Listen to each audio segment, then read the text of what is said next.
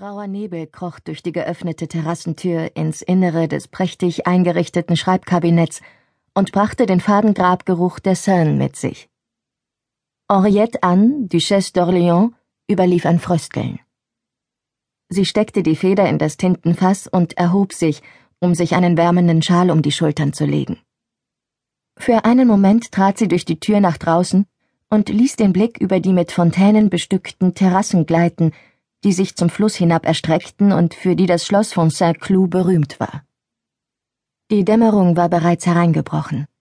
Die feuchte Kälte durchdrang das Gewebe des Schals und ließ den zarten Körper der Prinzessin erzittern. Sie trat wieder in das Kabinett zurück, ließ die Terrassentür jedoch offen. Sie musste sich beeilen, Sir William Fenwick würde bald erscheinen und sie wollte ihn nicht warten lassen. Ohne Zögern setzte sie sich wieder an den Tisch nahm die Feder zur Hand und beendete den Brief an ihren Bruder, den König von England. Die Korrespondenz zwischen ihr und Charles beschränkte sich nicht allein auf persönliche Sorgen und Erlebnisse. Bruder und Schwester diskutierten darin heikle diplomatische Entscheidungen, deshalb durften die Briefe auf keinen Fall in fremde Hände fallen. Sir William gehörte zu den wenigen Personen, deren Vertrauenswürdigkeit über jeden Zweifel erhaben war. Auch wenn Henriette sich nicht mehr an ihre Flucht aus England während des Bürgerkriegs erinnern konnte, wusste sie doch, welche Rolle er dabei gespielt hatte. Dafür war sie ihm dankbar. Doch als Mensch war ihr der etwas arrogante, von sich selbst überzeugte Höfling nie besonders sympathisch gewesen. Es war bedauerlich, dass ihr Bruder, Fenwick, dem Kapitän Lieutenant der Musketiere Charles Castelmore d'Artagnan vorzog obgleich dieser seine Zuverlässigkeit in den Diensten des französischen Königs schon oft bewiesen hatte. Gerade als Henriette die Tinte gelöscht und den Brief mit ihrem Ring gesiegelt hatte, tauchte eine Schattengestalt lautlos aus dem Nebel auf. Die Prinzessin erschrak, so unheimlich war ihr Erscheinen. Ihr Herzschlag beruhigte sich jedoch sogleich, als sie Sir William Fenwick erkannte. Ihr schleicht wie eine Katze, Monsieur, sagte sie ärgerlich über ihre Schreckhaftigkeit. Ein nicht unpassendes Talent in meinem Metier, meint ihr nicht auch, Hoheit? gab er ironisch zurück, während er ihr seine Reverenz erwies. Henriette reichte ihm den versiegelten Brief. Es gelten dieselben Sicherheitsvorkehrungen wie immer, ermahnte sie Fennig. Bald wird seine Majestät mein Bruder mir einen Code zur Verschlüsselung unserer Briefe schicken. Bis dahin wäre es fatal, wenn eines der Schreiben verloren gehen sollte. Dessen bin ich mir bewusst, Madame, versicherte Sir William. Verlasst euch auf mich.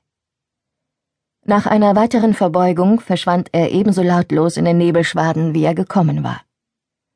Erleichtert schloss Henriette die Terrassentür hinter ihm und ließ sich mit einem Seufzen auf einen Stuhl sinken.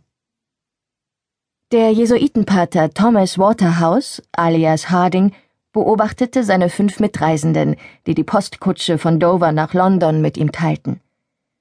Da die Fenster mit veralteten Ledervorhängen verhängt waren, nur die Kutschen der Wohlhabenden waren mit dem neuartigen teuren Glas ausgestattet, herrschte im Innern des Kutschkastens düsteres Halbdunkel. So konnte sich Waterhouse nicht allein auf seine gute Beobachtungsgabe verlassen, sondern musste sich auch seiner anderen Sinne bedienen, um sich ein Bild von seinen Begleitern zu machen. Es war ein bunt zusammengewürfeltes Grüppchen, mit dem er die zwei Tage dauernde Fahrt nach London verbringen sollte. Zu seiner Linken saß ein Vikar, der sich bemühte, bei dem spärlichen Licht, das durch einen Spalt des Ledervorhangs drang, in einem Buch zu lesen. Dem zufriedenen Ausdruck seines Gesichts und dem unterdrückten Glucksen, das er hin und wieder von sich gab, war zu entnehmen, dass er seine Lektüre sehr genoss. Dem Geistlichen gegenüber hatte die Frau eines Lohgerbers Platz genommen, deren Kleidern der unverkennbare Geruch nach Gerblohe anhaftete. Der Mann zu Waterhouse Rechten verströmte dagegen den angenehmen Duft verschiedenster Kräuter. Vermutlich war er Apotheker. Ihm gegenüber saß eine elegant gekleidete Frau, deren Sofa auf dem Außensitz untergebracht war. Da ihre Aufmachung nicht der neuesten Mode entsprach, vermutete Waterhouse, dass es sich eher um die Gattin eines Krautjunkers als eines wohlhabenden Londoner Kaufmanns handelte. Auch ihr Akzent verriet ihre Herkunft aus einer der südwestlichen Grafschaften. Einzig der Mann, der Thomas Waterhouse gegenüber saß, gab ihm Rätsel auf. Er mochte um die fünfzig Jahre alt sein, Seine Kleidung war gepflegt, aber von einfachem Schnitt, ohne modische Verzierungen, abgesehen von kunstvoll gefertigten silbernen Manschettenknöpfen. Seine abgelaufenen Stiefel und der abgetragene Reisemantel verrieten, dass der Mann viel unterwegs war. Darüber hinaus war er der Einzige, der trotz der schaukelnden Bewegungen des Kutschkastens eingeschlafen war, was auf lange Gewöhnung an diese unbequeme Form der Fortbewegung schließen ließ. Man hätte ihn für einen bescheidenen Kaufmann halten können, wäre da nicht der Degen gewesen, den er an einem ebenso strapazierten Gehänge trug und den er auch während der Fahrt nicht abgelegt hatte. Bevor die Passagiere die Kutsche bestiegen hatten, war Waterhouse aufgefallen, dass der Reisende überdies eine Pistole unter seinem Wams trug. Offenbar wollte er gegen alle Unwägbarkeiten gewappnet sein.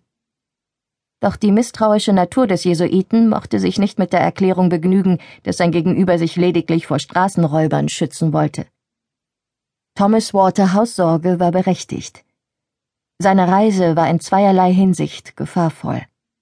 Zum einen riskierte er als römischer Priester bereits durch seine Anwesenheit im protestantischen England den Galgen, denn aufgrund eines Gesetzes aus der Zeit Königin Elizabeths galt dies als Hochverrat. Auch wenn dieses Gesetz unter dem jetzigen König Charles II. nicht mehr angewendet wurde, reiste Waterhouse sicherheitshalber unter falschem Namen. Die Stimmung im Land konnte jederzeit umschlagen und die alten Gesetze gegen die Katholiken wiederbelebt werden. So schützte er im Falle einer Verhaftung zumindest seine Familie in Staffordshire. Waterhouse nahm die Gefahr in Kauf, um seiner Berufung zu folgen und seinen Glaubensgenossen in England als Priester und Seelsorger zu dienen. Zum anderen schmuggelte er in seinem Gepäck verbotene katholische Bücher und liturgische Gerätschaften, die für seine Ordensbrüder und andere im Land wirkende Priester bestimmt waren. Um seine schmerzenden Muskeln zu entlasten, streckte Thomas Waterhouse behutsam seine Beine. Trotz aller Vorsicht stieß er dabei mit der Stiefelspitze an den Fuß seines Gegenübers, der brummend aus dem Schlaf fuhr. Verzeiht, Sir, entschuldigte sich Waterhouse höflich. Es ist so verteufelt eng in dieser Kutsche und dazu noch düster wie in einem Verlies. Sein Gegenüber lächelte verständnisvoll. Schon gut. Ich hatte mir ohnehin fest vorgenommen, nicht einzuschlafen, erwiderte er. Ihr habt mir also einen Dienst erwiesen. Ein Gähnen unterdrückend schob der Reisende seinen Hut zurecht, der ihm ins Gesicht gerutscht war, und stellte sich vor. Mein Name ist Sir William Fennec. Ich reise so oft, dass mich selbst das Geschaukel einer Postkutsche nicht wach zu halten vermag. Thomas Harding, sehr erfreut, erwiderte der Priester die Höflichkeit. Ihr sprecht wie ein Gentleman, Sir, bemerkte Fennick mit einem amüsierten Lächeln. Verkehrt ihr bei Hofe? Nein, Sir, ich begnüge mich mit den Erträgen meines bescheidenen Gutes in Shropshire, log der Jesuit. Ein Leben bei Hof könnte ich damit nicht bestreiten. Da habt ihr allerdings recht. Die meisten Höflinge sind verschuldet, aber was bleibt einem anderes übrig? Wenn man sich bei Hof aufhält, ist man im Grunde verpflichtet, um hohe Einsätze zu spielen. Und gewinnen kann schließlich immer nur einer. Die anderen Reisenden lauschten aufmerksam dem Gespräch der beiden Männer. Auch der Vikar sah von seinem Buch auf. Was lest ihr da, Sir?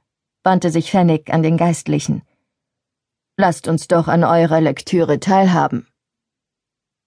Wenn ihr darauf besteht, entgegnete der Vikar zurückhaltend.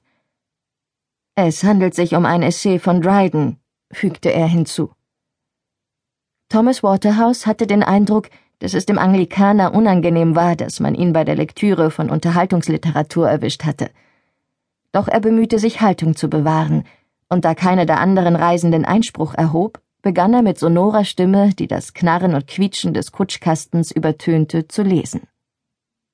Am Abend machte die Kutsche in einer Herberge außerhalb von Canterbury Halt.